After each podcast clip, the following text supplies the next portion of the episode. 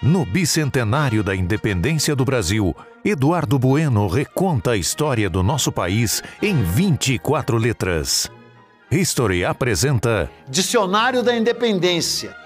De A a Z. Desafio: dois minutos para cada letra. Valendo H de hino. Hino é uma composição em homenagem, em louvor, em honra ou em veneração a algo ou alguém.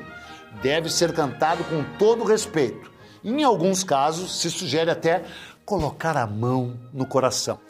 Diz a lenda que poucas horas depois de proferir o brado do Ipiranga, na tarde de 7 de setembro de 1822, o próprio Dom Pedro I, que era ótimo músico e tocava vários instrumentos, teria ele mesmo composto a melodia do hino brasílico imperial, depois chamado Hino da Independência. Mas é difícil de acreditar, né? Afinal, o ventre do príncipe ainda estava executando uma sinfonia intestinal. Ele estava bem cansado da viagem e certamente emocionado com a cadeia de eventos. Além do mais, essa versão de que foi ele que compôs a música só começou a ser propagada em 1909 e, apesar de ser uma versão bem heróica, nunca foi confirmada.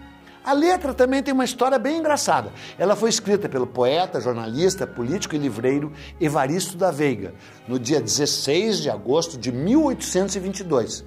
Portanto, quase um mês antes do grito do Ipiranga. Mas só uma década mais tarde, Evaristo revelou que a letra era dele. Até então diziam que era do próprio Dom Pedro. Com a proclamação da República, o hino caiu em desuso só voltou à cena no centenário da independência, em 1922, e depois acabou sendo popularizado por ninguém menos que Heitor Villa-Lobos. A letra original é longa, muito longa, por isso atualmente costuma-se cantar só uma parte dela. Brava gente brasileira, longe vá, temor servil, ou ficar a pátria livre ou morrer pelo Brasil, ou ficar a pátria livre ou morrer pelo Brasil.